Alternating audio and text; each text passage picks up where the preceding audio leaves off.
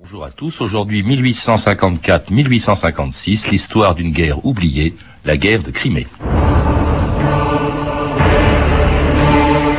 La Crimée ressemble au fond d'un étang à peine vidé. Nos bivouacs sont changés en marécages. Les cadavres de chevaux jonchent le sol et tout a l'aspect de la désolation. Colonel Claire, deuxième régiment de Zouaves.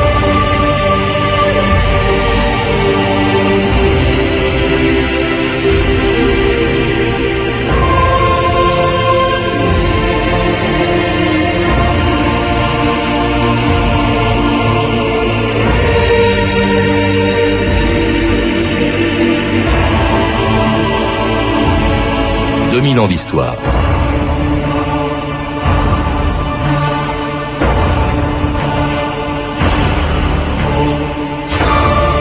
Pourquoi y a-t-il un zouave au pont de l'Alma? À quels événements ou à quels personnages de l'histoire correspondent les noms du boulevard de Sébastopol, de la rue de Crimée ou des avenues Bosquet et Malakoff? La plupart des Parisiens qui passent dans ces rues ignorent qu'il y a longtemps des milliers de Français, d'Anglais et de Russes sont morts devant la forteresse de Sébastopol ou sur la rivière de l'Alma où se sont illustrés les zouaves du général Bosquet. C'était il y a 150 ans sur les rives de la mer Noire où s'est déroulée une guerre oubliée, la première guerre moderne, la guerre de Crimée. La France y a perdu près de 100 000 hommes et l'Angleterre la fine fleur de son armée, une brigade décimée par l'artillerie russe dans une des plus célèbres charges de cavalerie de l'histoire, la charge de la brigade légère. Ceci, mon général, vient du commandant en chef, c'est très important. Qu'est-ce que c'est? Au reçu de cet ordre, la brigade légère se mettra en mouvement et enlèvera la position ennemie sur les hauteurs de Balaklava. Enfin, ce n'est pas trop tôt. Est-ce que nos hommes sont au courant? Certainement non, on ne pourrait plus les tenir. Puis-je leur annoncer la nouvelle? Vous êtes des nôtres? Oui, c'est mon régiment. Et d'ailleurs, c'est pour moi plus qu'une simple bataille. Clairon, sonnez le rassemblement.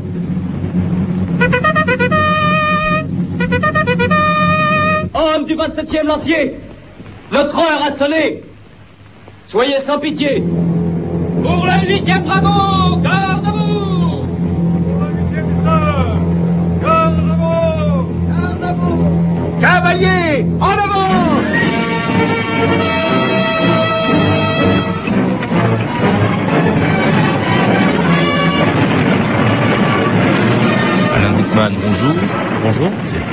Errol Flynn chargeant à la tête de la brigade légère à la bataille de Balaklava, un des épisodes les plus célèbres d'une guerre, à laquelle vous avez consacré un livre, euh, La guerre de Crimée, une guerre dont vous dites même qu'elle est la première guerre moderne de l'histoire. Pourquoi? Oui, on peut dire de la guerre de Crimée qu'elle est la première guerre moderne, euh, et pour, un certain nombre de raisons euh, qui tiennent à la technique aussi bien qu'à la stratégie. Euh, déjà, on, peut dire que c'est la première fois dans l'histoire que euh, qu'un pays euh, ou deux pays, la France et l'Angleterre en l'occurrence, se sont livrés à une projection de force, comme on dit aujourd'hui, à une si grande distance, puisque elles ont envoyé des dizaines de milliers et puis à la fin, on peut dire des centaines de milliers d'hommes à 4000 km de distance sur des navires qui étaient la plupart du temps des bateaux à voile. Transportant des, milliers de tonnes d'équipements, d'armements, d'approvisionnement, euh, d'artillerie, de munitions, euh, sans compter des dizaines de milliers de chevaux qui, voyageaient dans les soutes, dans les cales des navires, dans des conditions apocalyptiques.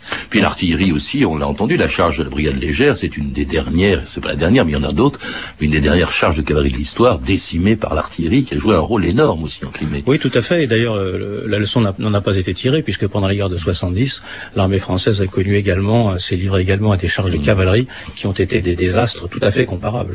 Alors cette guerre de Crimée a commencé en 1854, il y a 150 ans. Euh, pourquoi est-ce que les armées françaises et anglaises sont allées aussi loin, justement Qu'est-ce qu'elles sont allées faire en Crimée? Là aussi, il y a quelque chose de très moderne. Je crois que à l'origine de la guerre de Crimée, il y a une histoire de garde des lieux saints de Palestine. Oui, alors euh, la question, il y a une question religieuse qui est effectivement l'affaire, des lieux saints. Euh, euh, je crois qu'il faut ne pas s'attarder trop sur cette question parce qu'elle a été largement un prétexte dans cette affaire et même si elle a été retenue par un certain nombre d'historiens généralement hostiles à l'empire comme étant à l'origine de la guerre de Crimée, elle n'est pas vraiment à l'origine. Il y avait à l'origine effectivement de cette guerre de Crimée un climat de tension euh, entre la France et la Russie à propos des lieux saints, mm. mais ce n'était qu'un climat euh, très très très mauvais, qui ne suffisait pas à lui seul à déclencher la guerre. Parce que la France et la Russie prétendaient garder les lieux saints. Il faut savoir qu'ils sont gardés aussi bien par des moines chrétiens, sur lesquels la France étend sa protection depuis 1740, que par des, des moines euh, orthodoxes. Alors, en fait, l'intérêt des Russes, euh, le, tsar de Russie veut, à l'époque, profiter du déclin, de la décomposition de l'Empire ottoman, où se trouvent les lieux saints, pour essayer de d'étendre son influence sur les détroits, sur la mer Noire. C'est la volonté qu'ont toujours eu les Russes euh, de pouvoir sortir dans, vers les mers libres à partir de la mer Noire. Oui, tout à fait. C'est la, c'est la seule et vraie raison euh, motif donc de cette guerre, de cette guerre, c'est la volonté russe de mettre la main sur les détroits du Bosphore et des Dardanelles, et donc de pouvoir euh, peser sur les voies de communication anglaises et françaises en Méditerranée. Mm. il n'y a aucun doute. C'est une volonté qui date de Pierre le Grand. Euh, et euh, la Russie est restée fidèle à cette à cette volonté pendant très longtemps. Hmm. Alors l'intérêt de la France là-dedans, de Napoléon III, hein, c'est le Second Empire, euh, c'est quoi C'est il y a bon, il y a le fait qu'il veut, il a pas envie de voir justement les Russes présents, trop présents en Méditerranée, mais il y a aussi une question de prestige. Hein, je crois qu'il veut rendre à la France la place qu'elle a perdue depuis Waterloo, hein, depuis depuis Napoléon justement, premier. Oui, oui, c'est exact. C'est-à-dire que il ne faut pas non plus oublier que la France et l'Angleterre sont des puissances qui, est, qui étaient à l'époque garantes de l'indépendance de la Turquie. Il y avait des accords internationaux, il y avait un, accord datant de, 1840, qui est le, traité de Londres, par lequel euh, les puissances occidentales garantissaient euh, le, statut de l'Empire ottoman tel qu'il était. Euh, la France et l'Angleterre ne pouvaient donc pas accepter que la Russie rompe ces, accords et cherche à mettre la main sur, sur, sur la Turquie. Euh, mais euh, il est vrai que ce que recherchait Napoléon III dans, cette affaire, c'était euh, essentiellement de, de, de, jeter à bas l'édifice européen tel qu'il avait été construit en 1815 par les, par les congrès de Vienne. Puis l'Angleterre, elle voulait pas non plus que l'Empire ottoman soit démembré parce qu'il est sur la route des Indes. En tout cas, c'est la raison pour laquelle, après une invasion par les Russes des, des Balkans, le 27 mars 1854, donc, l'Angleterre, avec la France, l'Angleterre déclarer la guerre à la Russie et mobiliser tous les soldats de l'Empire britannique. Les renforts du 27e lancier ont rejoint, mon général. Bon, alors vous êtes prêts à embarquer. Vous ne connaissez pas la Crimée, Jeffrey. On me dit que c'est un pays extrêmement malsain. Il est tout de même étrange, mon général, que l'état-major envoie les lanciers du 27e à Sébastopol pour combattre les Russes. Jeffrey, vous avez juste le temps de vous préparer. Jeffrey, il fallait que je vienne. Que se passe-t-il? Perry est parti. Parti où ça? Pour la Crimée. Il a été rappelé à son régiment et il s'est embarqué avec Sir Benjamin sur le premier transport. Oh, Jeffrey, il va être tué, je le sens. Jeffrey, allez-vous en Crimée aussi? Oui, et je dois partir immédiatement. C'est une musique du 93e Highlander écossais, un régiment écossais très cher à Stephanie Duncan, bien sûr. Euh, un, des nombreux régiments britanniques donc qui a participé à la guerre de Crimée aux côtés des Français. Pourquoi euh, avoir attaqué les Russes en Crimée et pas ailleurs? Quelle est l'importance de la Crimée? Écoutez, la Crimée était, euh, était alors le, point de départ de la puissance offensive russe, pour des raisons à la fois géographiques, puisque de par sa situation dans la mer Noire, elle est une sorte de presqu'île euh, dans la, aventurée dans la mer Noire, à partir de laquelle il est très facile de lancer des, escadres euh, euh, à l'assaut de, à l'assaut de Constantinople. Et à partir du grand port russe de Crimée, qui, est le port de Sébastopol. Absolument. Là, il y a également une ville qui est une vraie place forte et un grand port de guerre dans lequel se trouve la flotte de mer Noire, qui est une des deux flottes dont dispose la Russie. Il y a une flotte de la Baltique et une flotte de mer Noire dont la base est à Sébastopol. Et alors, il y a donc 20 000 Anglais qui partent vers la Crimée, commandés par euh, Lord Raglan, par un vétéran de l'Empire britannique, un ancien de la bataille de Waterloo, et puis alors 30 000 Français commandés par le maréchal de Saint-Arnaud, avec des généraux Canrobert et Bosquet. Saint-Arnaud, d'ailleurs, qui, dès le début, pratiquement, de cette campagne de Crimée, euh, arrive avec une maladie qui va être pire encore que les Russes pour, pour les Français et les Anglais, c'est le choléra, euh, Alain Gutmann. Oui, tout à fait. Malheureusement, Saint-Arnaud était gravement malade. Euh, euh, il a contracté le choléra euh, en arrivant sur place. Et lorsqu'il est parti, lorsqu'il a quitté la France, il était déjà gravement malade des suites de ces années de campagne en Algérie dans des conditions extrêmement difficiles. Et on pensait même qu'il ne serait même qu'il ne serait pas en état de partir. Et on l'avait même donné pour mort avant le départ de l'expédition. On pensait qu'il allait mourir d'une crise cardiaque. Alors, euh, le, ils arrivent donc, euh, ils débarquent non pas à Sébastopol parce que c'est une ville très bien défendue, mais au nord de Sébastopol, dans un port de Crimée qui s'appelle Eupatoria, encore un nom d'une rue parisienne et peut-être de, rue de, province, de ville de province. Euh, alors, dès le début, il y a une bataille très célèbre aussi, qui a aussi donné son nom à une avenue et à un pont. C'est la bataille de l'Alma, l'Alma qui est une rivière, et là où se sont distingués parce qu'ils ont franchi l'Alma que défendaient les Russes, les zouaves du général Bosquet c'était quoi les Zouaves? Oui, alors les Zouaves, c'était une troupe euh, qui était qui est devenue rapidement légendaire. C'était, ce sont des unités euh, d'infanterie légère qui, contrairement à ce que l'on croit généralement, ne sont pas constituées de, d'Algériens, ne sont pas constituées de troupes nord-africaines, euh, bien qu'elles aient adopté la tenue, la tenue des, mm. des soldats ottomans, le pantalon bouffant, etc.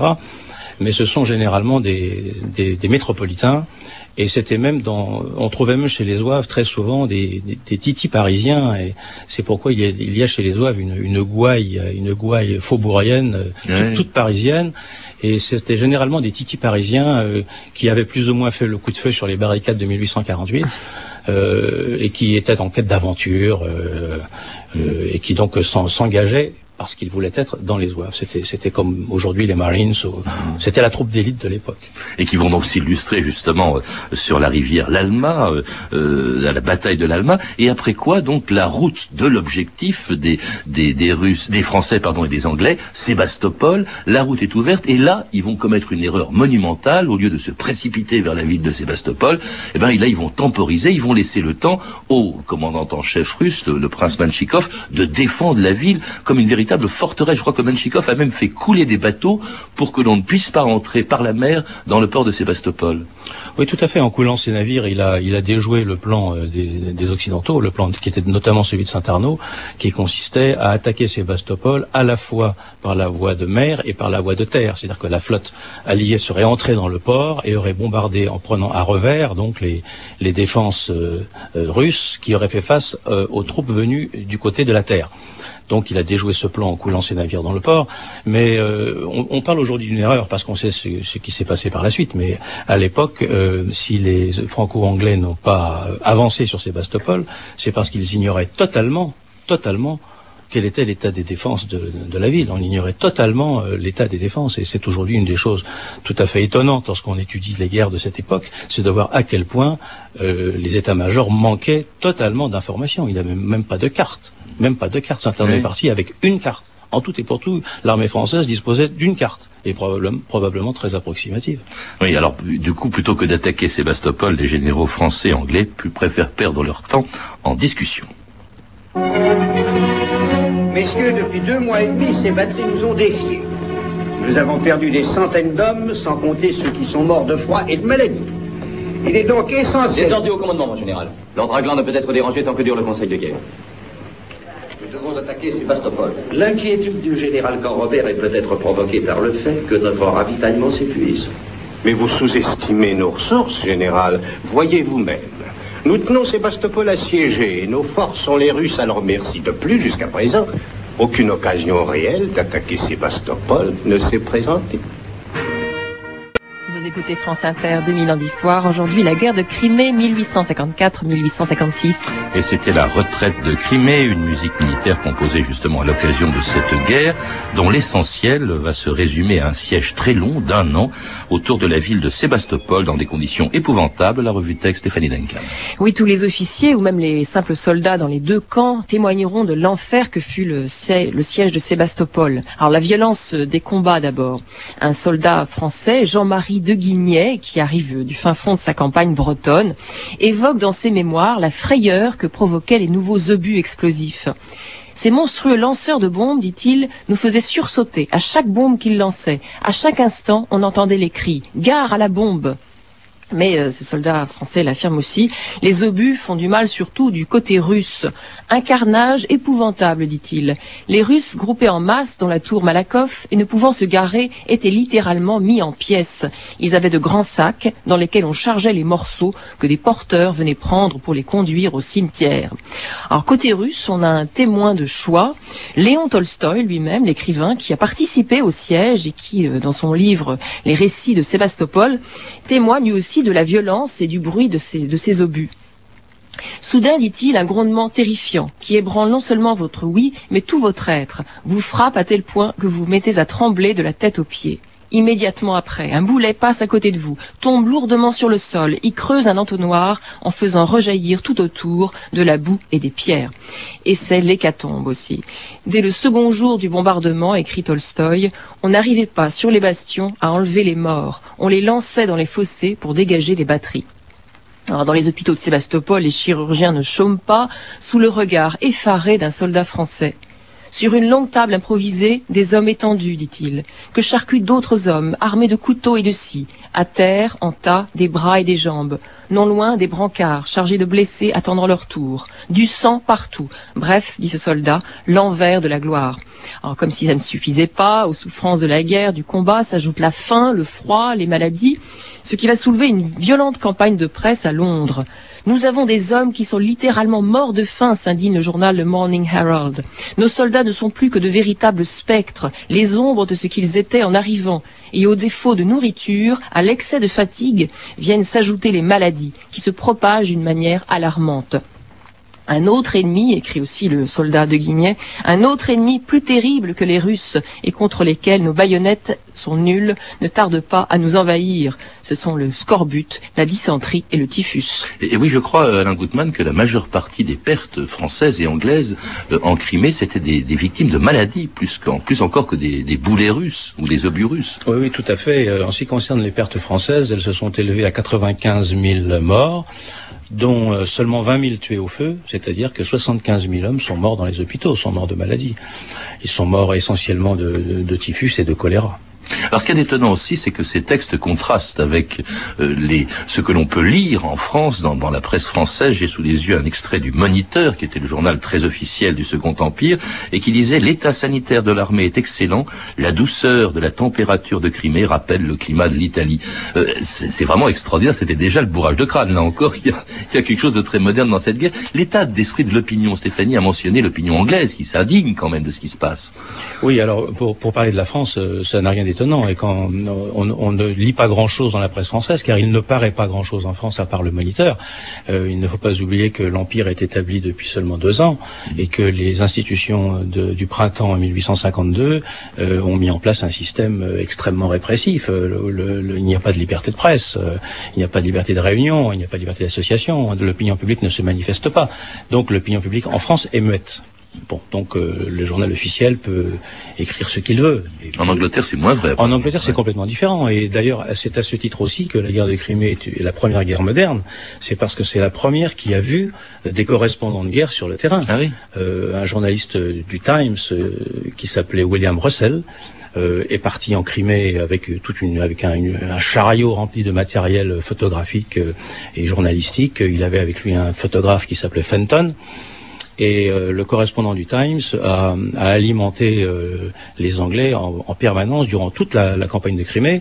Et, il, a, il, a, dit la vérité, il a dit ce qu'il a réellement vu, c'est-à-dire des soldats anglais, euh, effectivement, comme on nous signalait tout à l'heure, complètement abandonnés par, leur, par leur intendance, mal nourris, mal vêtus, mal soignés, n'ayant rien, même pas une couverture.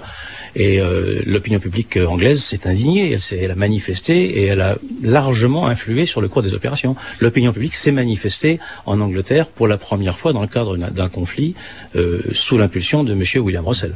Vous, avez parlé de soldats mal soignés, Alain Gutmann. Ça aussi, il faut rappeler que la Croix-Rouge n'apparaîtra que plus tard, après une bataille, peu de temps après la guerre de Crimée, d'ailleurs la bataille de, de Solferino euh, en Italie. Mais c'est vrai que les soldats blessés sont laissés à l'abandon. Ils sont pratiquement condamnés à ce moment-là. Ah oui, absolument. Mais il n'y avait là euh, rien de changé par rapport à ce qui se faisait avant. C'est-à-dire qu'effectivement, les, un, un, blessé était dans la plupart des cas condamnés à mort. Euh, il n'y a, rien de nouveau. Alors on a beaucoup parlé de, on a d'une certaine euh, Florence Nightingale, qui est une infirmière anglaise, qui est devenue une héroïne nationale, euh, qui a accompli une œuvre tout à fait remarquable. extrêmement intéressante et attachante, mais Florence Nightingale était, une exception et elle, elle a dû lutter, lutter contre, contre, vraiment contre des, contre dix mille difficultés pour parvenir à imposer euh, un minimum de, règles d'hygiène dans l'hôpital qu'elle gérait. Et des souffrances qui sont aggravées aussi par le rôle de l'artillerie euh, russe qui va décimer la charge euh, de la fameuse brigade légère de Lord Cardigan. Vous n'êtes pas sans savoir que les Russes ont transporté leurs plus puissantes batteries au-dessus de la vallée. Il faudrait au moins cinq régiments pour leur donner l'assaut.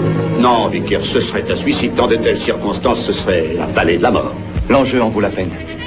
600 hommes attaquant le centre russe tiendraient l'ennemi occupé pendant que les forces combinées britanniques, turques et françaises attaqueraient Sébastopol.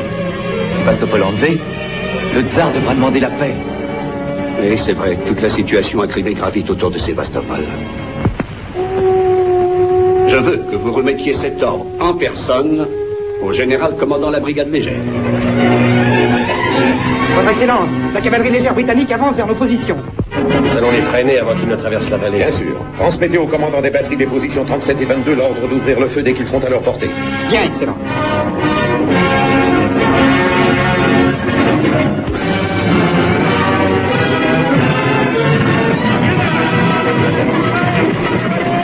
c'était la célèbre charge de la brigade légère le 25 octobre 1854 Alain Gutmann. Ça a été un vrai massacre. Hein. Je crois que sur 600 cavaliers ou 700 cavaliers, 200 à peine sont revenus. Oui, tout à fait. Dans le genre, euh, dans le genre euh, bêtise militaire, on n'imagine pas mieux que la charge de la brigade légère.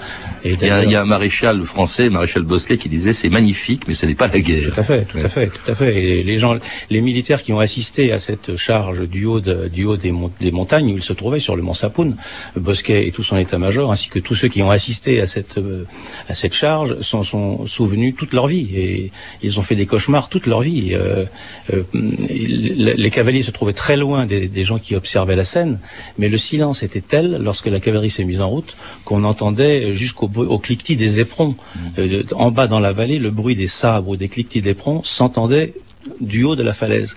Et dans ce silence de mort, euh, on a vu ces, cavaliers partir effectivement à la mort, car cette charge était une folie. Euh, c'est le résultat d'une succession d'erreurs, de, de, d'approximations, de négligences, depuis un ordre mal conçu qui a été donné par l'ordre Aglan, jusqu'à la personnalité du général Cardigan qui a mené la charge de la brigade légère et qui était un personnage euh, tout à fait digne du film qui lui a été consacré. D'ailleurs, c'était mmh. un monsieur qui, à 57 ans, ne s'était jamais battu, il n'avait jamais fait la guerre. C'était la première fois qu'il tirait son sabre pour, pour aller à la guerre, malgré ses airs de bravache. Beaucoup de courage et peu de cervelle. Si bien d'ailleurs qu'il faudra attendre 11 mois, euh, Alain Gutmann, pour que Sébastopol tombe enfin, et cela grâce aux Français, hein, du, du général MacMahon notamment, qui s'empare du fort de Malakoff. Hein, et, et, puis alors, d'ailleurs, il y a cette phrase, cette célèbre formule, je crois que le fort était miné et on lui dit repartez vite et dit j'y suis, j'y reste.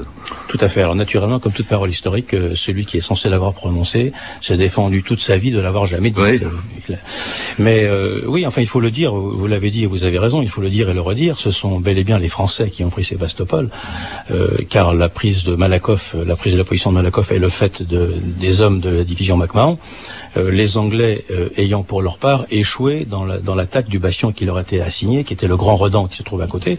Et d'ailleurs, euh, le général Simpson qui commandait les forces britanniques a envoyé le soir même un télégramme à la reine Victoria pour lui dire les Français ont réussi, nous avons échoué. Mm. Alors, il, est bon de, il est bon de le rappeler. Il est bon de le rappeler. En tout cas, été aussi un massacre. Hein. Ça, il y a énormément de, de, pertes de tous les côtés, y compris des, des Russes, euh, et, et, la, et, la, fin de la guerre. Mais avec un, traité, hein, le traité de Paris, qui est, qui est signé en, en, en, 1856, quelques mois plus tard, et dans lequel finalement rien ne bouge, rien n'a changé. On a presque l'impression de, euh, on pourrait presque dire qu'il y a eu plus de 200 000 morts pour rien au fond en Crimée, Alain Gutmann. Oui, on peut effectivement le dire. Euh, on peut effectivement le dire, d'autant que dès les années 1877 ou 76 ou 77, une nouvelle guerre a opposé les, les Russes aux Turcs pour pour les mêmes raisons. Donc euh, on était revenu au statut couranté, incontestablement. Mais euh, Napoléon III avait en tout cas euh, réussi dans son entreprise. il avait fait de la France la, la, première puissance du continent. Il était devenu l'arbitre des nations et il avait jeté à bas l'Europe de 1815. Mais comment se fait-il, Alain Gutmann, que cette guerre, c'est vrai qu'elle s'est déroulée il y a 150 ans, on n'en parle plus, il n'en reste plus que des noms de rues ou d'avenues ou de vêtements, hein, le cardigan, le raglan. Mais pourquoi est-ce qu'on l'a oublié comme ça? Écoutez, on l'a oublié parce que parce que on a voulu nous la faire oublier, parce que parce qu'une légende noire s'est tissée. Euh, euh, à propos du Second Empire, à propos de Napoléon III en particulier, et à propos de, l'impératrice Eugénie euh, également, les, républicains de la Troisième République n'ont jamais pardonné euh, au Second Empire de s'être ainsi intercalés dans leur marche euh, triomphale et triomphante euh, vers la démocratie, la République, la liberté, le progrès et le bonheur. Euh, c'est dommage, mais depuis quelques années, les choses changent et un certain nombre d'historiens et d'associations y travaillent et c'est avec plaisir que, que je constate aujourd'hui qu'on parle de plus en plus du Second Empire et de Napoléon III et qu'on commence à rendre justice à ce, à ce régime. Ce que vous faites d'ailleurs, euh, Alain Goodman, je rappelle que vous êtes éditeur et historien justement du Second Empire et puis l'auteur donc d'un livre beaucoup plus complet que ce qu'on a eu le temps de dire aujourd'hui sur la guerre de Crimée, donc euh, la première guerre moderne, dites-vous, un livre qui a été publié chez Perrin. Vous avez pu entendre des extraits de La charge de la brigade légère de Michael Curtis, disponible en cassette vidéo. Vous pouvez retrouver ces renseignements en contactant le service des relations avec les auditeurs au 0892 68 10 33, 34 centimes d'euros la minute ou consulter le site de notre émission sur franceinter.com.